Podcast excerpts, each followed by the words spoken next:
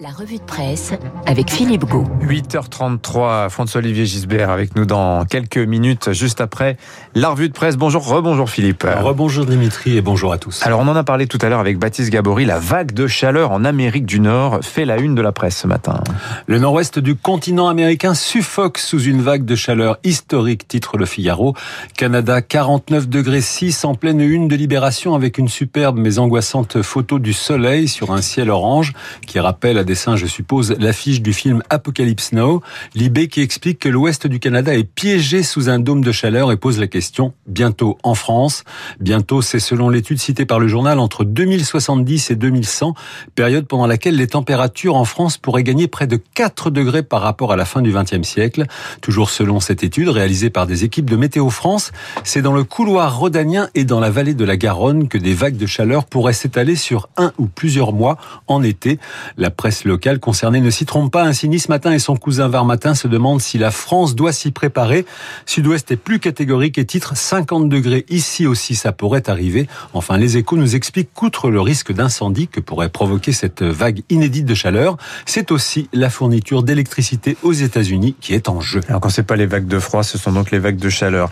La chaleur, donc, c'est l'été aussi, les vacances, des vacances qui vont commencer demain pour un certain nombre de Français. Et c'est le Parisien aujourd'hui en France qui donne le top départ des vacances, des vacances quoi qu'il en coûte selon le quotidien et notamment le prix de l'essence qui est en augmentation constante, plus 20 centimes en un an, soit par exemple 38 euros en moyenne de carburant pour un trajet Paris-Nantes. C'est 5 euros quand même de plus qu'il y a un an. Alors pas de vacances, mais un congé paternité rallongé à partir d'aujourd'hui. Le congé paternité qui passe de 14 à 28 jours, 28 jours avec papa, titre l'Alsace, alors que le Télégramme nous explique que ce congé pourra être fractionné en deux périodes une précision importante que nous signale le Parisien aujourd'hui en France. Une partie de ce congé est obligatoire. Il s'agit des 7 jours qui suivent la naissance de l'enfant.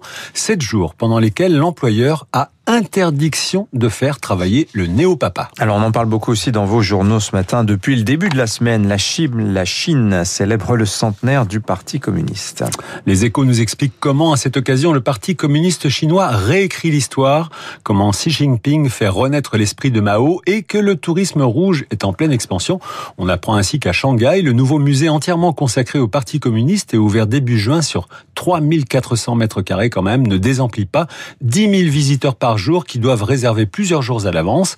À sa une, la Croix se demande jusqu'où ira la Chine, l'empire du milieu qui veut profiter de cet anniversaire symbolique pour afficher sa force, la force d'un parti qui compte plus de 90 millions de membres et contrôle toute la société chinoise, un régime dont la propagande ne s'adresse pas seulement à sa propre population.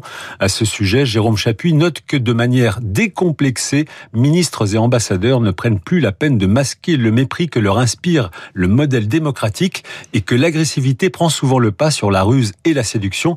Pour l'éditorialiste de la Croix, regarder ce pays pour ce qu'il est, une grande puissance et une grande civilisation, ne doit pas nous aveugler sur la nature totalitaire de son régime. J'en profite pour saluer et souhaiter bonne chance à la nouvelle équipe de la direction de la Croix, Anne-Bénédicte Hoffner et Philippe Colombet, qui entrent en fonction aujourd'hui. Bon courage à eux, effectivement. Le Monde, daté d'aujourd'hui, euh, publie, Philippe, le classement des entreprises préférées des cadres, ceux qui sortent des grandes écoles, et le vainqueur est Eh bien, sans surprise, comme lors des années précédentes, c'est LVMH, le groupe dont Radio Classique fait partie, qui est classé premier devant Google, L'Oréal, Decathlon et Apple. Apple qui déloge Chanel de la cinquième place.